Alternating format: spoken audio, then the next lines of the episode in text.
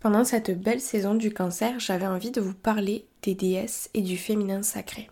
Si vous avez pris le temps de lire mon post sur Instagram à propos de la saison du cancer, vous savez que c'est le moment de ralentir, de prendre soin de soi.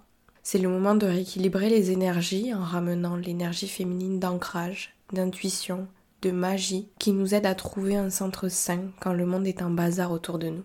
Et quoi de mieux que de se reconnecter à son énergie féminine en utilisant l'énergie des déesses? Si vous n'avez jamais entendu parler de féminin et de masculin sacré, je vous invite à écouter l'épisode numéro 8 du podcast afin de vous familiariser avec ces termes.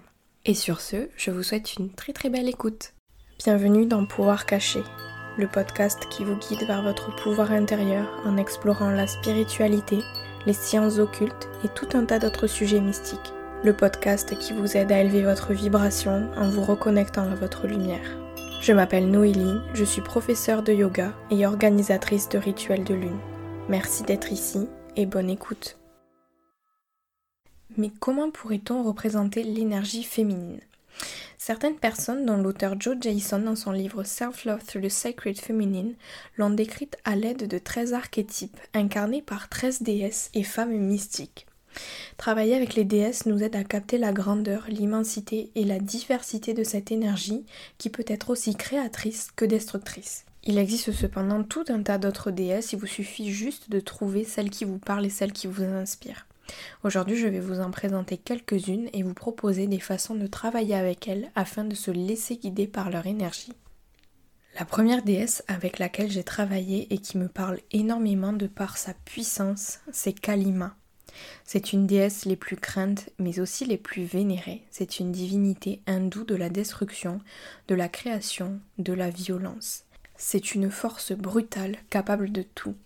C'est une déesse mère, symbole de mère nature. Kali nous aide à briser tout ce qui n'est pas vrai, tout ce qui n'est pas aligné, les croyances limitantes, les histoires qu'on se raconte. Elle représente le cycle de la vie, car pour renaître, il faut d'abord mourir. Grâce à Kali, le changement devient beaucoup plus facile à accepter et les finalités ne sont en fait que des nouveaux départs.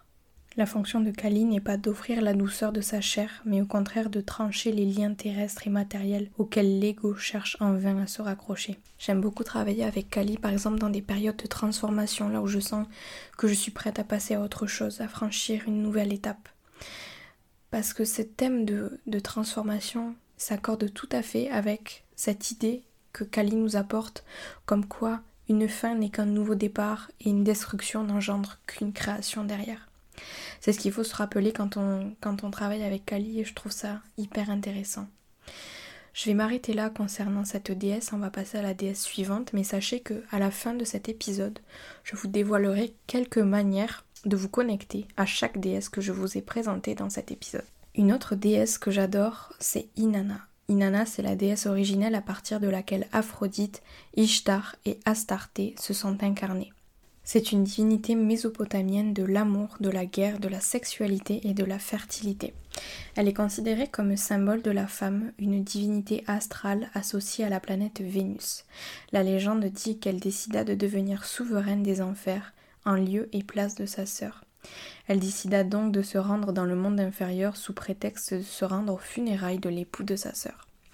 Sauf que sa sœur ayant pressenti la véritable venue d'Inanna, elle lui fit laisser un vêtement ou un bijou à chaque fois qu'elle franchit une des sept portes menant aux enfers. De ce fait, quand elle arriva auprès de la reine des enfers, elle était complètement nue. Elle mourut alors et revint à la vie trois jours plus tard, devenant reine des cieux et de la terre. Cette descente, cette symbolique représente en fait une exploration de notre subconscient et de notre propre noirceur. Chaque vêtement retiré correspond en fait à une couche de superficialité, à un mensonge de notre ego, pour que nous ayons en fait accès à notre moi authentique, à notre moi profond. Vous l'aurez donc peut-être deviné quand on travaille avec la déesse Inanna, c'est dans le but en fait de se reconnecter avec la personne qu'on est au fond de nous, des fois, on s'en est déconnecté de par euh, peut-être différentes situations auxquelles on a affaire au cours de la journée, au cours de notre vie, peut-être. Euh, aussi par rapport à nos fréquentations du moment. Peut-être qu'on fréquente des personnes qui ne nous permettent pas de nous exprimer de la façon dont on aimerait s'exprimer. Travailler avec la déesse Inanna, en fait, ça va nous permettre de travailler avec tout ça, avec les mensonges de notre ego, avec les méandres de notre subconscient pour arriver à faire ressortir ce qu'il y a réellement au fond de nous. La troisième déesse que j'avais envie de vous présenter, c'est la déesse Brigide, triple déesse celte du feu, de la créativité et de la fertilité. C'est la déesse connectée au cycle de la vie. Elle porte sur elle le symbole d'une spirale qui s'enroule sur elle-même et qui représente en fait le cycle infini de la vie, une longue succession de hauts et de bas. Elle nous invite à lutter contre les imprévus, les échecs, les périodes difficiles, les périodes de repli sur soi, de même que les périodes de grande énergie. Elle nous invite à surfer sur la vague de la vie, sur nos émotions, à faire confiance et à lâcher prise, à nous soumettre complètement à la vie au lieu de vouloir tout contrôler. Elle est aussi associée à la fête d'Imbolc, la purification du 1er février censée protéger les troupeaux et favoriser la fécondité. On raconte aussi que partout où Brigitte passe, il y a des fleurs qui poussent sur son passage. C'est un petit peu finalement une merveilleuse combinaison entre l'énergie que nous apporte la lune et l'énergie que nous apporte le soleil. C'est un petit peu une invitation à retrouver finalement un équilibre entre ces deux énergies. Et là encore, si vous n'êtes euh, pas familier ou familière avec l'énergie masculine et l'énergie féminine, je vous invite, comme je disais au début du podcast, à écouter euh, l'épisode numéro 8 si vous voulez en apprendre un petit peu plus. L'avant-dernière déesse que j'avais envie de vous présenter, c'est la déesse Kuan Yin, la déesse du pardon et de la compassion. Elle est souvent désignée comme le Bouddha féminin. La légende raconte qu'elle fut tuée par son propre père. Puis en route vers les cieux, elle entendit des cris de souffrance provenant de la terre. Empreinte de compassion, elle fit le vœu de retourner sur terre afin de venir en aide à l'humanité jusqu'à ce que la souffrance soit éradiquée. Kuan est une énergie pure de compassion, de bienveillance et de pardon. Pardonner peut être un acte difficile car on peut penser qu'il légitime en fait les actes qui nous ont blessés. Mais en réalité, pardonner, c'est simplement trouver sa propre paix afin de se permettre de guérir et de tourner la page.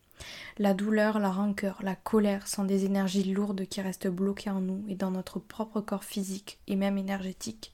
Si vous vous intéressez un petit peu au travail des énergies, vous savez que tout ce qui touche au corps énergétique va amplifier ce qui se passe euh, dans notre corps physique. Donc c'est hyper important de faire attention à ce qui se passe dans notre corps énergétique et d'exprimer, de faire sortir toutes ces énergies lourdes et de s'en débarrasser. Kuan Yin nous enseigne ici que lorsque quelqu'un nous a blessés, il faut se souvenir que cette personne, elle possède toujours de la lumière en elle, même si elle est enfouie très profondément parfois.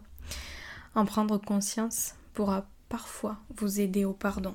Vous l'avez donc compris, quand on, quand invoque Kuan Yin, c'est dans le but d'exprimer un petit peu plus de compassion, de bienveillance envers soi-même envers les autres. De nous aider en fait à pardonner un petit peu plus facilement. Parce que c'est vrai que c'est pas toujours facile. Mais c'est important de le faire si on veut pouvoir avancer. L'esprit léger, le cœur léger et en bonne santé surtout. Enfin, on arrive à la dernière déesse euh, dont j'avais envie de vous parler et c'est la femme araignée. On la retrouve dans énormément de civilisations natives des Amériques, comme chez les peuples Hopi, Cherokee ou encore Yakota. On raconte qu'elle est la créatrice de notre terre et même de l'univers. On que dans son sommeil, pendant qu'elle rêvait, elle aurait tissé une toile d'araignée parsemée de gouttelettes d'eau qu'elle aurait ensuite lancée dans les airs. Cela serait ainsi devenu notre galaxie avec toutes ses planètes et ses étoiles. Elle représente l'aspect créateur du divin, mais dans sa forme féminine. Son immense toile nous relie les uns aux autres. Elle nous fait comprendre que tout est connecté et que nous devons donc apprendre à nous respecter les uns les autres. En ne respectant pas ces liens, c'est notre propre destruction que nous allons engendrer. Maintenant, pour parler de différentes façons d'invoquer euh, et de faire honneur à ces déesses, ça peut par exemple être en chantant des mantras. C'est une de mes choses préférées à faire et je trouve que c'est hyper porteur. Euh, vous pouvez chanter des mantras en leur hommage. Par exemple, vous avez le mantra Om Mata Om Kali qui est un mantra hindou en hommage à la déesse Kali. Je trouve vraiment que à chaque fois qu'on chante des mantras, on sent cette énergie en nous, on sent cette vibration euh, créée par le chant et on sent vraiment la puissance euh, du mantra entrer en nous je trouve que c'est hyper inspirant et hyper transformateur. Cela peut aussi être euh, en plaçant une photo de votre déesse avec laquelle vous avez choisi de travailler sur votre petit hôtel. Ce que j'appelle hôtel, c'est tout simplement, par exemple pour moi, euh, j'ai un petit coin dans ma maison dans lequel je place toutes mes pierres, mes encens, mes huiles essentielles. C'est mon petit coin à moi, en fait, mon petit coin de méditation. Donc vous pouvez placer une photo de la déesse avec laquelle vous avez envie de travailler en ce moment en l'invoquant dans vos méditations par exemple, en vous laissant pleinement baigner dans les leçons qu'elle nous enseigne pendant une période à laquelle vous en avez besoin. Travailler avec les déesses, euh, vous l'avez compris, c'est un beau guide sur le chemin de l'éveil de soi et de la reconnexion à votre authenticité. J'espère en tout cas que cet épisode vous a plu, à éveiller votre curiosité. Si vous avez des pratiques avec certaines déesses, n'hésitez pas à m'envoyer un message, je serais hyper curieuse euh, de discuter de tout ça avec vous. En tout cas, n'hésitez pas à laisser votre avis et un petit commentaire si vous écoutez sur Apple Podcast car c'est la seule plateforme sur laquelle il est possible de laisser un avis. N'hésitez pas à partager cet épisode avec des personnes qui ont peut-être besoin d'entendre ces mots et qui seraient intéressées par cette histoire de déesse. Je vous souhaite euh, de passer une belle journée ou une belle soirée en fonction du moment auquel vous écoutez cet épisode et je vous dis à la semaine prochaine où je vous parlerai de la saison astrologique du lion. Merci pour votre écoute et à bientôt sur Pouvoir Caché.